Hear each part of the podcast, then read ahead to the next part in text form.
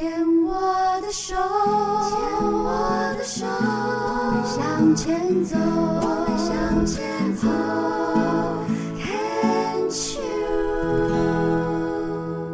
Can Choose 牵手之声，欢迎继续收听黛比的生命花园病虫害防治，要继续跟非常我个人认为非常优秀，然后自省能力很强的晶晶继续聊一聊。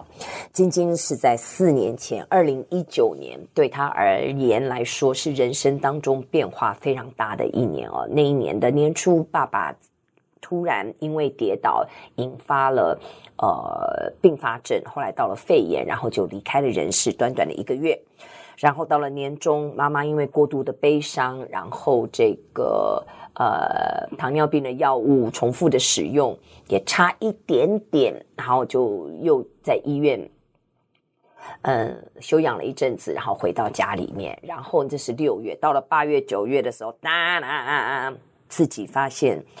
呃，子宫颈癌零到一起，当初是因为子宫颈的息肉，医生开了刀之后的化验才发现竟然有癌症，就是从一个息肉变成了恶性肿瘤。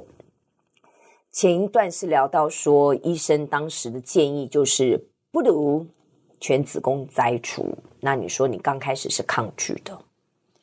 对啊，非常抗拒。我也抗拒啊，就是我我之前的卵巢囊肿也是啊，哦，输卵管囊肿也是觉得说很讨厌动刀，觉得死好像也要活个留个全尸，是为什么要动这一刀？能不动就不动。我也有过这样苟且的心态。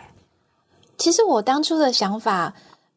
嗯，不是这么的苟且。我当初的想法还蛮功利的，嗯，因为我会觉得说，我就说我只要撑过这一次，我之后还有机会可以嫁人。我说我全部拿掉之后，我要怎么嫁人？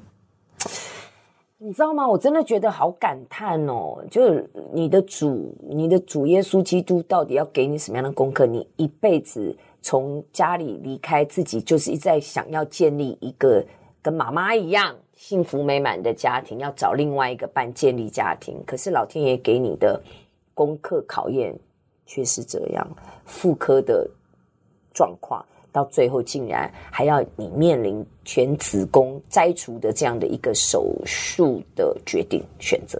但是我在这边先讲一下，其实我最后第二次的手术，它不是全子宫摘除，你是跟医生讨价还价的结果吗？是。来说说看，是，是因为我当下我非常非常的抗拒啊，然后甚至医生因为又单身还没结婚，总是想要生小孩啊。对，而且医生还怕我逃跑，他说你之后还要再来看哦，怕我自己逃跑，然后去找一些避避孕用。太明显的一个那个状态显示，嗯，想要跑哦。对，但是这就不得不说到我的信仰，为什么我后来会从传统信仰就转换成基督信仰？就是那个时候刚好认识一个教会的姐妹。然后他他知道我的状况，他就说：“哎，你来，你来，我们教会很多癌症的。”没有啊，主要是因为我说过，我的从小到大成长背景身旁都没有这样的疾病支持，也没有这样疾病史，也你你的支持系统好像自己也没有。也也没有意识，也不知道要把自己的支持系统给给建立起来。然后那时候只觉得天哪，我我虽然找了一个很棒的医师，领口长根，可是马上就要这个样子。然后经过这个手术之后，我好像就再也不是同一个人。我就觉得我需要那个 second opinion，嗯嗯嗯，我需要再再多问几个人，有没有人就是跟我一样的疾病史，然后也是怎么样之类的。然后还好，那个时候就是我我才艺班的同学，因为我那时候也是因为爸爸的关系，我想要学个才艺，然后就搬回台中，嗯，所以我就认识我当下一个教会的姐妹，她就也介绍了一些，也也有一些疾病史的，呃，教会的姐妹跟我聊聊天，所以后来就在台中又换了另外一个医生。你看人就是这么的反骨，对不对？那后来我才知道，原来我。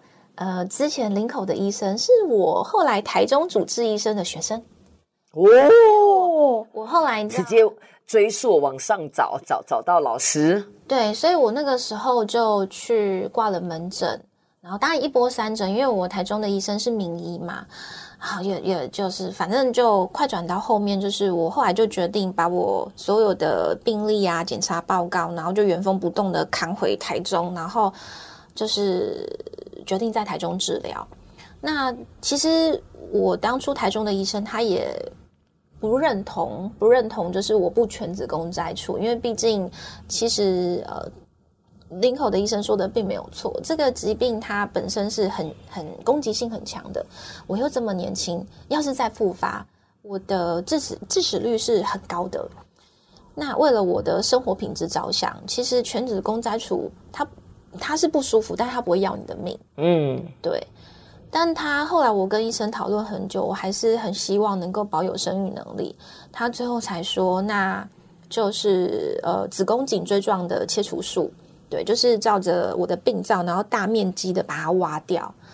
这但是这个还是有它的风险在。对，对，然后而且你说说，万一清除不干净，很快就会复发。对，这也是你要考量的，就是你可能还需要第三次、第四次的手术，就一直切、一直切、一直切。而且切到最后，你的子宫颈，它子宫颈就是那么一点点，你是能切多少？对啊，而且你切到最后，到时候你连怀孕宝宝都会掉出来了。嗯，对啊，你根本没有办法正常的受孕啊。其实这个前因后果，我自己也思思想了啊，翻来覆去，那时候每天都是哭着睡觉，然后醒来就就哭。对，因为那时候也没有在工作了，就想说啊，我都我都我都可能也活不了，不久于人世啦。然后就是刚刚也有跟 Debbie 分享过，那时候有没有曾经想要放弃，就觉得人生我就终局退出。我就按一个 quit，然后我就啊，反正没有关系，还会有来生嘛什么的。那个时候真的就是就是这样子觉得，我就觉得啊，真的很辛苦，那不如就重新开始。可是是一直到我弟弟跟我说，那你都这样子，那我怎么办？爸爸不在了，妈妈年纪又很大，而且妈妈又是个普龙工，就不会照顾自己的健康，然后。以前家里姐姐是乖乖牌嘛，模范生嘛，然后现在姐姐也要人生终局退出了，那就留她一个。然后我弟弟那时候就跟我说：“哎、你也不要这样子，以后姓刘的就只剩我一个活在这世界上，就是我们家啦。”然后我觉得我弟弟的话好像给我一个当头棒喝，就是有时候你活着也不单只是为了你呀、啊。嗯，我们有很多时候，为什么我们会会要有一个家庭？不管是有血缘或没有血缘，我觉得人跟人之间的羁绊。很奇妙，它有时候带来一个勇气，然后刚好那时候也接触到这个信仰，它让我看到哦，原来教会有很多成功治愈的案例。只要你你跟着医生的主医嘱啊，然后好好的照顾自己，最主要就是转念，不要再去想以前，因为圣经有说嘛，旧事已过，一切都是新的，所以生病它。不一定是完完全全的坏事，你可能有机会从这一刻，你人生 restart，就是重新开始，好棒，嗯、用不一样的想法去面对接下来的日子。是，所以后来我就跟医生讨价还价成功了，非常谢谢医生。对，我知道很多医生他们不愿意，因为毕竟可能怕收一些医疗纠纷啊，或者是毕竟现在网络太发达了。因为其实每一个医生。对于每一个案例，其实都有不同的做法，所以其实病人自己真的，我一再的强调，做个自主的病人。嗯，second opinion 就是第二医嘱是非常非常重要的，因为你一定要找到你自己相应的。嗯，可能这个医生认为你要全切，可能另外一个医生他就会。多关注你的想法，因为他对他来讲全切最方便嘛，一劳永逸这样子。那为什么不这样做？那也跟个人医生个人的风格跟习惯有关。那有的医生他就比较在意的是病人自己本身的自主意愿。那医生能做的就是他怎么样在他的专业的一个范围当中，根据他自己的案例的累积，他可以帮你怎么样的做到。你自己又开心，他也觉得可以保护到你的健康。我觉得这是两种不同的方法。有些真的是怕麻烦，反正你听我的就对的啦。嗯、你这样当当当当当，那有的运气好，有的相应喜欢这种做法的，他还是会健康啊，会会治愈嘛，嗯、对不对？所以我后来就接受了这个手术嘛。那呃，刚开始真的，嗯，就是刚开始就是密集的追踪。因为怕他又再复发，是，所以我记得我是呃手术完之后康复之后，就是伤口完全的愈合啊，没有再不正常出血，然后开始三个月、半年、半年、一年啊，一年这样，哇，时间到你就是要回去报到内诊啊，然后再做子宫颈抹片啊。其实我觉得啦，如果全子宫摘除，当下我可能很痛苦。但是我当下没有做全子宫摘除，我采取了比较保守的这个手术方式，但是我每一次回去的时候，我的心理负担特别特别的大哦，因为你不确定你这次会不会好像又在回去等宣判的那种感觉，这样。对，而且像我们都坐办公室，有时候久坐妇科就是容易感染或不舒服，你就开始整个脑子胡思乱想起来，就啊，他会不会有？然后每次当然就是自己吓自己嘛。所以其实很多时候，我觉得从生病到现在，我对健康。这个名词开始有很多不一样的想法，嗯，对。然后我对于身体的身体的一些不舒服啊，我开始也没有那么极端的觉得啊，一点点不舒服就是我快要死了这样子。因为我觉得这个离癌呀，真的从手术刚开始手术结束之后康复，然后到后面你要是，虽然我跟其他的病友比起来，我相对比较幸运，我不需要放化疗，嗯。但是两次的手术确实也给我身体带来很大的负担。我觉得我的健康的状况啊，然后还有一些我妇科的一些免疫力，当然都是需要再再重建的。呃，这真的是一个我自己觉得对我人生一个很大的挑战。但是从我生病到现在，我发现一个自己心态一个很强烈的转换，是我最近这一年。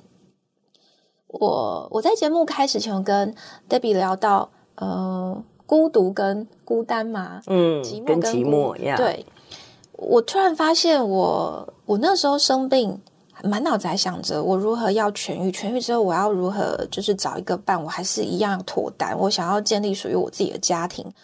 到我后来开始觉得自己身体状况是 OK 了，开始认识异性。突然发现，我好像有些想法改变了，嗯，不再觉得说我一定要以找一个伴来评断我自己是一个幸福的女人。对，到到现在是我开始学着，我一个人我也要想办法把自己生活经营好。这段先聊到这里。